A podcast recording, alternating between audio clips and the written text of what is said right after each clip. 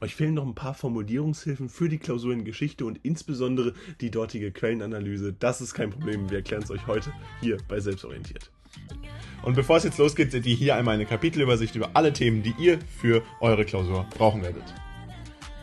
Starten wir noch kurz mit einer kleinen Werbung in eigener Sache. Das heißt, wir wollen euch zeigen, dass unser Kurs jetzt da ist. Das heißt, der Kurs rund um die Klausur in Geschichte mit ganz vielen Texten, Aufgaben und vor allen Dingen auch Zusammenfassungen ist jetzt für euch verfügbar. Versucht dementsprechend da euch einfach mal reinzuschauen. Mit dem Code WELCOME bekommt ihr 20% auf unserer eigenen Webseite. Da findet ihr unter anderem eben in diesem Kurs auch Formulierungshilfen und Beispiele, ganz viele Zusammenfassungen zum schnellen Lernen. Außerdem ist jetzt unser neues Abo Selbstorientiert Plus im Shop verfügbar. Checkt es gerne aus und dann ganz viel Spaß mit dem Video.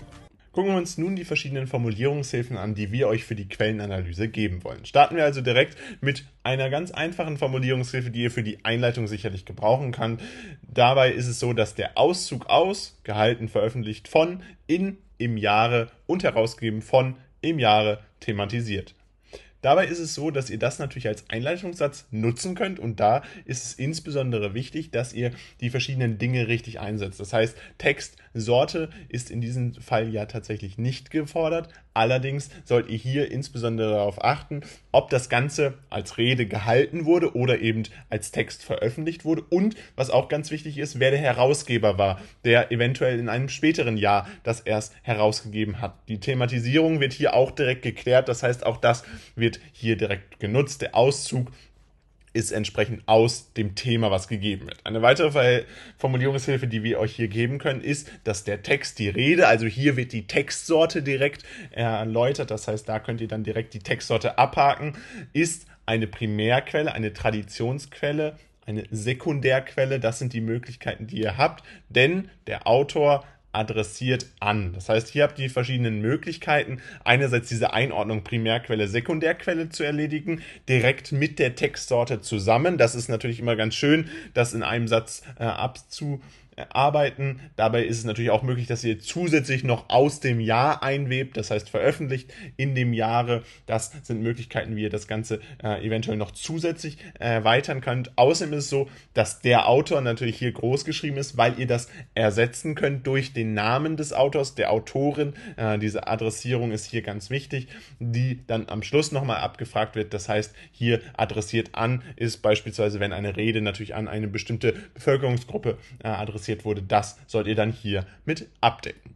Zudem ist es so, dass die, ihr die Intention des Autors ja darstellen kann. Das heißt, die Intention ist es, dazu aufzurufen. Das heißt, hier habt ihr die Möglichkeit, einerseits wieder den Namen des Autors, der Autorin einzusetzen und andererseits eben auch darauf einzugehen, äh, was die Intention ist und direkt auch darzustellen, ob es möglich ist, hierdurch zu informieren oder tatsächlich auch einen Aufruf zu starten. Also welches Ziel verfolgt wird, das soll hier in dieser Formulierungshilfe direkt auch mit abgearbeitet werden. Außerdem ist es so, dass ihr zum historischen Kontext natürlich was sagen könnt. Das heißt, zum historischen Kontext lässt sich sagen. Das heißt, hiermit könnt ihr dann entsprechend auch abarbeiten, welche historischen Kontext ihr entsprechend bei dieser Quellenanalyse benennen wollt. All das sind Möglichkeiten für die Einleitung. Darüber hinaus ist es so, dass die Quelle dann ja in verschiedene Sinnabschnitte Abschnitte gegliedert werden soll, damit ihr das inhaltlich darstellen könnt. Und dabei ist es so, dass ihr das tatsächlich auch direkt klar machen könnt mit diesem prägnanten Wort inhaltlich. Das heißt, inhaltlich lässt sich die Quelle in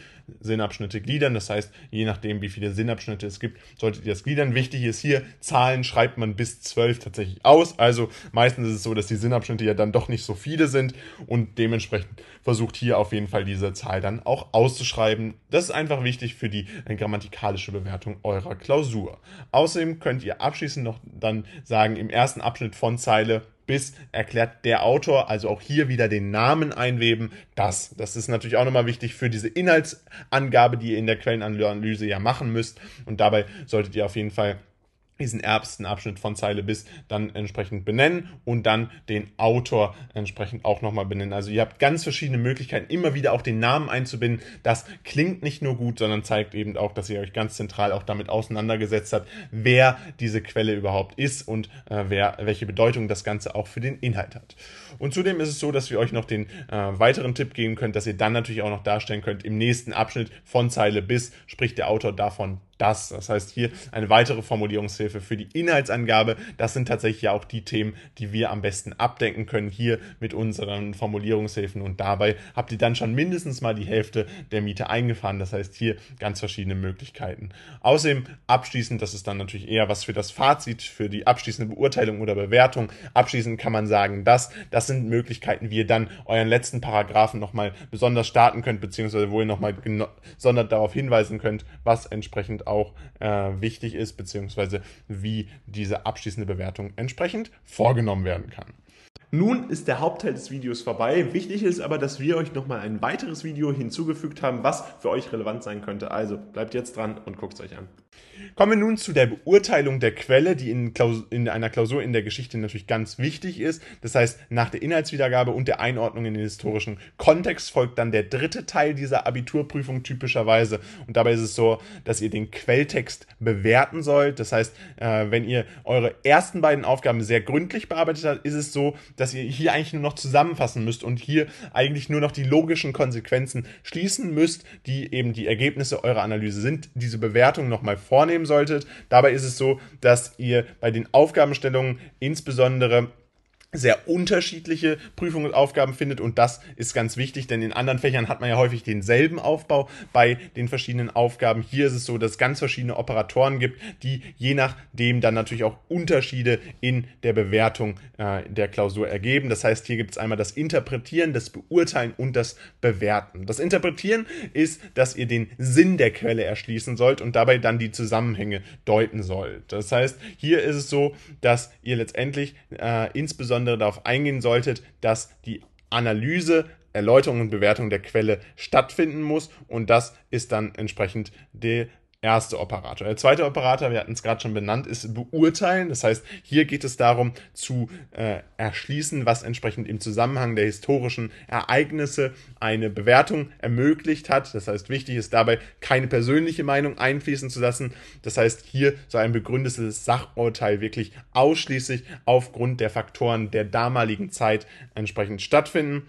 Und am häufigsten findet entsprechend eine Bewertung statt und diese Bewertung ist endlich sehr ähnlich zu dem Operator beurteilen. Allerdings müsst ihr hier auch die eigene Meinung darstellen. Und das ist ganz wichtig, dass ihr sie nicht nur darstellt, sondern natürlich auch begründet mit einem argumentativen Gang, den ihr hier darstellen solltet. Dabei ist es so, dass das Werturteil natürlich weiterhin auf Wertvorstellungen des Grundgesetzes basieren sollte. Das heißt, ihr könnt das durchaus in der jetzigen Zeit basieren. Ihr könnt auch einen Einblick in darauf folgende Ereignisse geben, warum entsprechend bestimmte Dinge sich anders einordnen lassen aus eurer Sicht. Aber ganz wichtig eben Grundgesetz beachten und natürlich hier diese allgemein gültigen Normvorstellungen auch einfließen lassen. Das sollte sich auf jeden Fall hier machen lassen. Dabei ist es so, dass das Ganze immer aus Sach- und Werturteil zusammengesetzt wird. Das heißt, bei einer äh, Bewertung, äh, die eben am häufigsten auch verlangt wird, ist es so, dass die Bearbeitung immer zwischen zwei Formen der Beurteilung unterscheidet. Dabei ist es so, dass ihr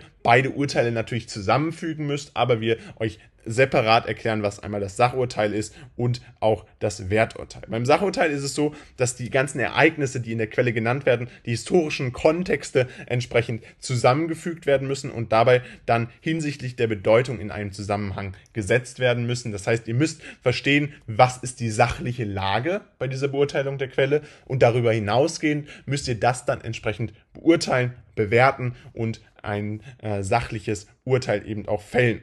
Ganz im Gegenteil ist es jetzt beim Werturteil so, dass ihr das Ganze auf dem Sachurteil basieren sollt, dabei aber die Glaubwürdigkeit und die Relevanz in der Zeit und der Gegenwart bewerten sollt. Das heißt, zwei verschiedene Zeitzonen, einmal die in der jeweiligen historischen Zeit des Textes und auch die Gegenwart sollte beachtet werden und da könnt ihr eben auch die eigene Meinung dann einbauen. Ihr sollt sie sogar einstellen. Dabei ist es so, dass entsprechend ganz wichtig ist, dass diese beiden Teile zusammengefügt werden müssen, aber eben auch klar sein muss, wo ihr eure eigenen Wertemaßstäbe einfließen lasst, eure eigene persönliche Stellungnahme entsprechend darstellt, insbesondere bei der Bewertung, bei der Glaubwürdigkeit und Relevanz. Nochmal, beim Sachurteil ist es eben ganz wichtig, nicht nur um die eigene Meinung darzustellen, sondern eben auch weitere Kriterien, die entsprechend weit äh, wegfallen. Bei dem Sachurteil habt ihr gar nicht eure eigene Meinung, beim Werturteil dann auch die eigene Meinung, aber eben auch ganz viele weitere äh, Kriterien, die hier ganz relevant sind,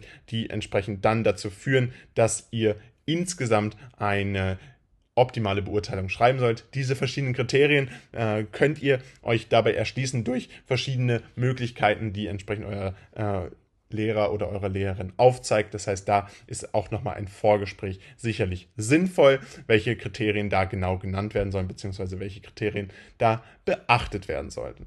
Insbesondere ist wichtig, dass ihr erst mit dem Sachurteil beginnt und dann entsprechend ins Werturteil überleitet. Die häufigsten Kriterien sind dabei Glaubwürdigkeit, wie vermittelt der Verfasser seine Absichten, ist es überzeugend und ist die Quelle eben noch heute von Relevanz, war sie damals von großer Relevanz. Das ist ganz wichtig, äh, wo ihr dann entsprechend das Ganze äh, auf jeden Fall benennen solltet. Jetzt kommt noch eine kleine Komplexität bei Geschichte. Wir haben gerade schon gesagt, die Prüfungen sind da immer ganz unterschiedlich und so ist es tatsächlich auch hier. Im Ausnahmefall kann es tatsächlich sein, dass im Schlussteil eine andere Aufgabenformulierung stattfindet und diese andere Aufgabenformulierung kann beispielsweise sein, dass ihr einen Vergleich von verschiedenen Quellen machen müsst, hinsichtlich der historischen Relevanz bewerten sollt. Das heißt, ihr übernehmt ähnliche Dinge, die auch in der Beurteilung der Quelle gefordert sind, aber ihr müsst sie eben anders verpacken. Das heißt, einen Vergleich natürlich auch inhaltlich anstellen und den dann entsprechend in den gemeinsamen Kontext einordnen. Und das ist aber eher selten gefordert, einfach nur, damit ihr schon mal wisst, dass das auch durchaus möglich ist in der dritten Aufgabe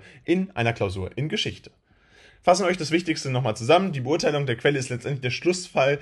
Schlussteil, die Bewertung der Quelle ist ganz wichtig. Dabei ist es so, dass ihr interpretieren, beurteilen und bewerten unterscheiden müsst. Interpretieren ist wirklich die reine Interpretation, das Erschließen von Zusammenhängen. Bei dem Beurteilen geht es darum, dann die historischen Kontexte, Ereignisse auch zu bewerten. Und bei der Bewertung ist es dann wirklich, dass ihr das Beurteilen nehmt und zusätzlich noch eure eigene Meinung darstellt auf der Begründung äh, der Quelle. Und dieses äh, Werturteil muss natürlich immer auch im Grundgesetz verankert sein. Dabei sollte das Werturteil eben auch auf einem Sachurteil basieren, was ihr zunächst darstellt. Und dabei ist es nicht nur eure eigene Meinung, die wichtig ist, eben auch weitere Kriterien wie beispielsweise Überzeugung, Relevanz und Glaubwürdigkeit, das solltet ihr aber im individuellen Fall nochmal mit eurem Lehrer abklären. Außerdem ist es so, dass im Ausnahmefall es tatsächlich dazu kommen kann, dass die Beurteilung der Quelle nicht der letzte Teil der Klausur ist, sondern dass ihr hier eher einen Vergleich anstellen müsst. Das heißt, ihr bekommt eine zweite Quelle und sollt diese dann mit inhaltlichen Aspekten sowie aber auch äh, Aspekten des Kontexts ganz zentral vergleichen.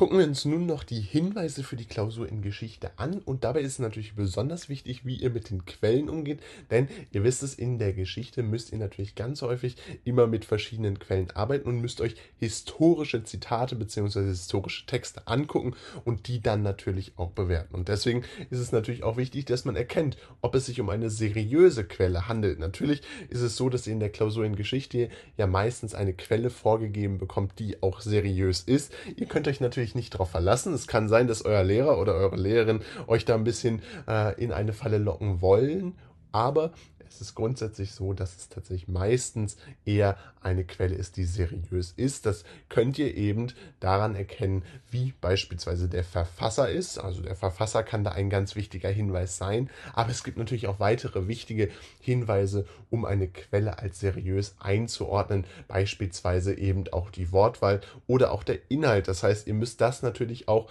mit eurem Vorwissen verknüpfen können. Das heißt, euer Wissen, was ihr im Unterricht erwerbt, ist natürlich natürlich auch eure Waffe, um beispielsweise hier diese seriösen Quellen zu erkennen, um einordnen zu können, um äh, erkennen zu können, ob es sich hier um einen sehr seriösen Text handelt oder entsprechend äh, daran verschiedene Zweifel gelassen werden können. Und das ist dann ja auch später in der Beurteilung eurer Klausur wichtig oder in der Quellenanalyse, das ganz zentral herauszustellen. Das heißt, hier ist für die Klausur in Geschichte definitiv zu vermerken, dass der Umgang mit Quellen natürlich sehr wichtig ist, den ihr natürlich sehr genau erlernen sollt und dabei äh, eben auch auf den Verfasser unter anderem eingehen müsst, beziehungsweise auf die verschiedenen Aspekte, äh, unter anderem auch den Inhalt dieses äh, gesamten Quellenrepertoires, was ihr da vorgelegt bekommt. Außerdem ist es so, dass ihr natürlich auch immer zwischen Primär- und Sekundärliteratur unterscheiden müsst. Wir wollen euch das Ganze nochmal kurz erklären. Bei der Primärliteratur ist es ja so, dass wir meistens einen